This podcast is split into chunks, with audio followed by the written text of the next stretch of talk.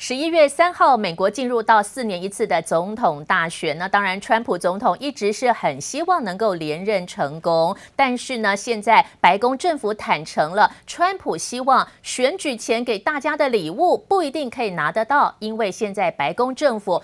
呃，不希望众议院只给部分州先给钱的动作会影响到全美国，所以白宫政府说，如果众议院给钱的部分是有偏颇的话，宁可不要在选举前通过。另外，众议院议长裴洛西到底是只想要先照顾他的民主党部分的州先给钱呢？现在这些细节的议题没有谈妥，也是让美国股市下跌的原因。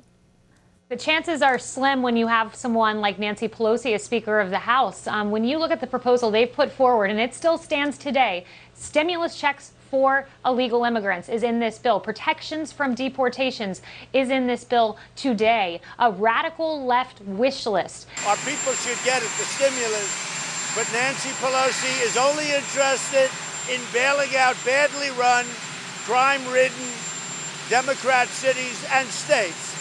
That's all she's interested in. She's not interested in helping the people. We'll, after the election, we'll get the best stimulus package you've ever seen. Because I think we're going to take back the House because of her.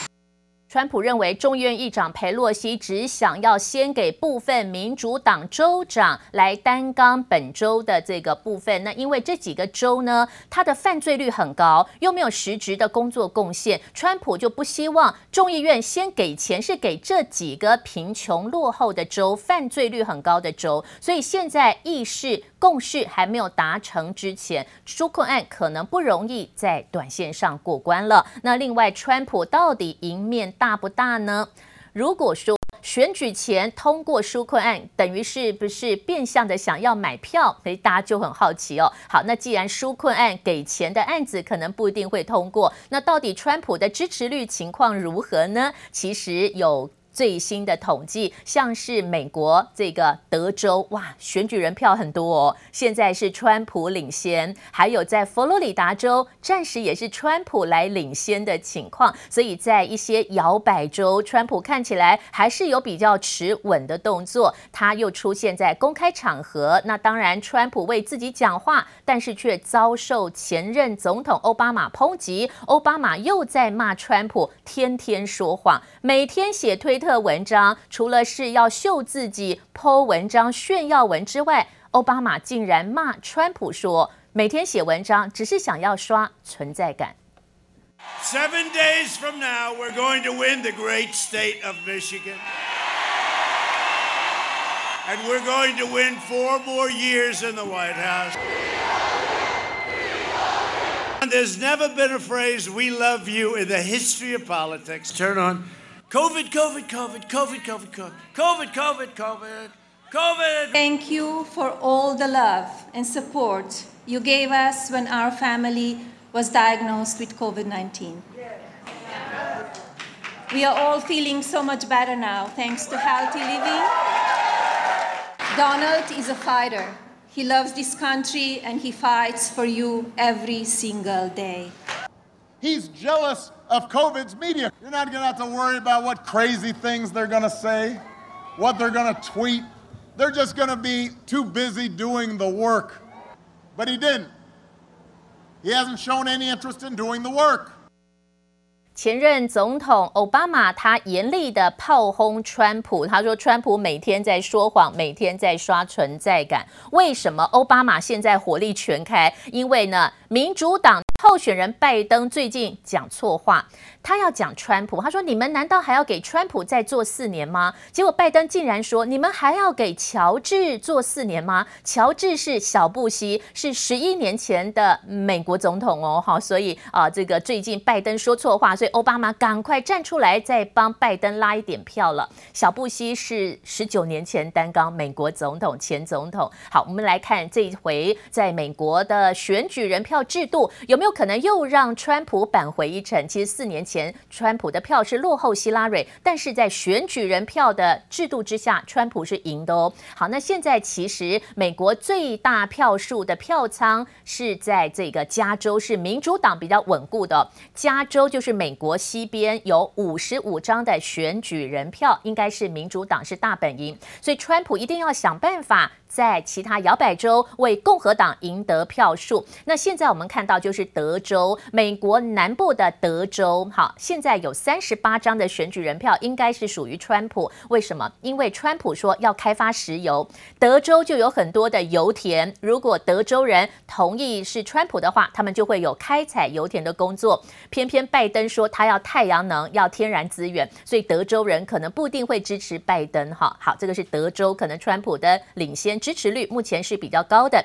另外还有一个地方就佛罗里达州，川普前几天已经先回到佛罗里达州投票了。那么佛罗里达州有二十九张的选举人票，这也是川普在今年四月民意调查以来首度的在自己的故乡佛州领先拜登的票数。哈，这个是支持率的统计报告给大家。那当然，宾州也是呃重要的战场之地。现在宾州因为它是拜登的故乡，可是呢。宾州现在也是势均力敌的哦。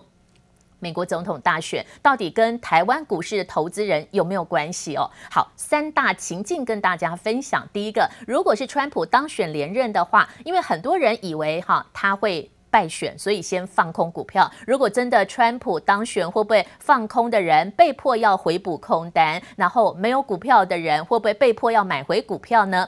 第二种情境是拜登当选，美国变天的话，因为拜登很早就说他要加税，他要把川普以前降掉的税现在要加回来。如果企业界民众要多缴税，美国股市可不可能先跌后涨呢？另外，总统难产，意思是如果川普不认输、不认账，美国可能会进入震荡期。但是川普为了保护自己，昨天呢，他提名的大法官巴瑞特在参议院终于通过了。川普会不会为自己想好了来铺路。如果真的选举票数有争议，最后是大法官说了算哦。好，最新的动向。另外，川普对华为的禁止令已经在九月十五号正式的生效了。虽然说华为没有办法自由的向美国买到技术材料，但是他找到一个盟友，就是韩国的三星。韩国的三星现在是可以出货给中国华为，但是根据了解，三星的显示器没有办法提供高阶的部分。如果中国华为想要用技术比较好、比较高阶、高品质的面板，三星不一定可以提供哦，可能比较低阶的面板。另外呢，这个美国现在还是把中国的壮大视为眼中钉，像是华为、海康威视跟中国移动这些通信公司，那么被中国的这个部分啊，现在壮大之后。遭逢到美国列入黑名单的命运，虽然还有一年的宽限期，但是美国的联邦参议员现在要提案禁止这些号称是中国黑名单的企业进入到美国市场，所以现在很多的中国的企业界，那么就比较担心，是不是未来在美国做生意都会受到政治力的介入。美国国务卿庞培欧他到印度访问，趁机来大举的，是不是？呃，顺便拉拢印度的盟友呢？美国跟印度的合作似乎在力挺当时因为边界领土的争议之下，中国跟印度之间的关系，现在印度反而多了美国在力挺的动作。Our leaders and our citizens see with increasing clarity that the CCP is no friend to democracy. The rule of law, transparency. I'm glad to say that the United States and India are taking steps to strengthen our cooperation against all manner of threats, and not just those posed by the Chinese Communist Party. 美国认为中国一直在威胁印度，那现在美国直接的透过国务卿庞培欧到印度访问，希望拉拢印度。未来印度是不是有美国的背后力量，比较不用担心中国的威胁呢？而今天又是国际宗教的自由日，庞培欧还点名中国是迫害自由宗教的地方。那面对美国的指责，中国也对外的抨击，一方面认为美国插手。管太多了，并没有像庞培欧说的情况。人民币兑换美元的中间价格最近累计的升值幅度有将近百分之四的幅度了，人民币的升值也增加了部分台商的获利数字。其实最近的升值也看到了中国人行哦，有大幅度的出手来调节、调降基点，导致了昨天人民币就没有再继续的升值。一方面，人民币呢如果适时的贬值，反而有机会增加出口的竞争力。而台湾股市呢，过去两天都是盘中开放零股交易的时间，台积电依旧是人气最高的这个交投重心，盘中的零股交易已经有五十五万股了。那么多出来的成交金额，也是代表说台湾投资人对于股市跃跃欲试。另外，像金控当中的玉山金，最近的总成交额也不错哈，只是落后台积电，也有看到五亿台币的成交金额。我们其实最近看到，像台积电呢，是比较像是零股交易投资人的最爱。当然，台积电股市的支撑力道，让台湾股市今年一度冲上一万三千点的新高。台积电上个季节每天赚十五亿台币，是全台湾最赚钱的公司。除了创办人张忠谋的智慧之外，他选了董事长刘德英，还有总裁魏哲家，都是哈这个带领台积电继续再创高峰的原因。而这两位张忠谋所重用的爱将，也刚当选工研院的院士。昨天在工研院的活动当中，蔡英文总统也亲临现场，张忠谋先生也在现场。那因此呢，那么也可以说是台湾之光。现在台积电这两位共同的这个领导者，昨天也。也获得了工研院院士的荣耀。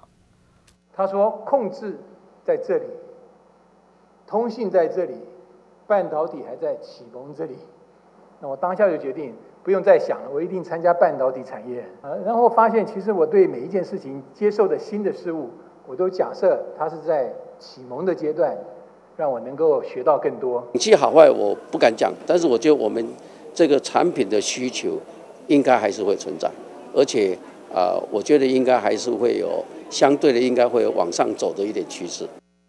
昨天呢，纬创资通董事长也在现场有获颁了奖项。那这个是工研院的新科院士，其中台积电的董事长跟总裁都获得了院士的荣耀。刚刚刘德英，也就是台积电董事长，也提到说，半导体的发展还会持续，再加上他的大客户美国的超微宣布调高财测，也象征着台积电明年的接单还是有机会源源不绝。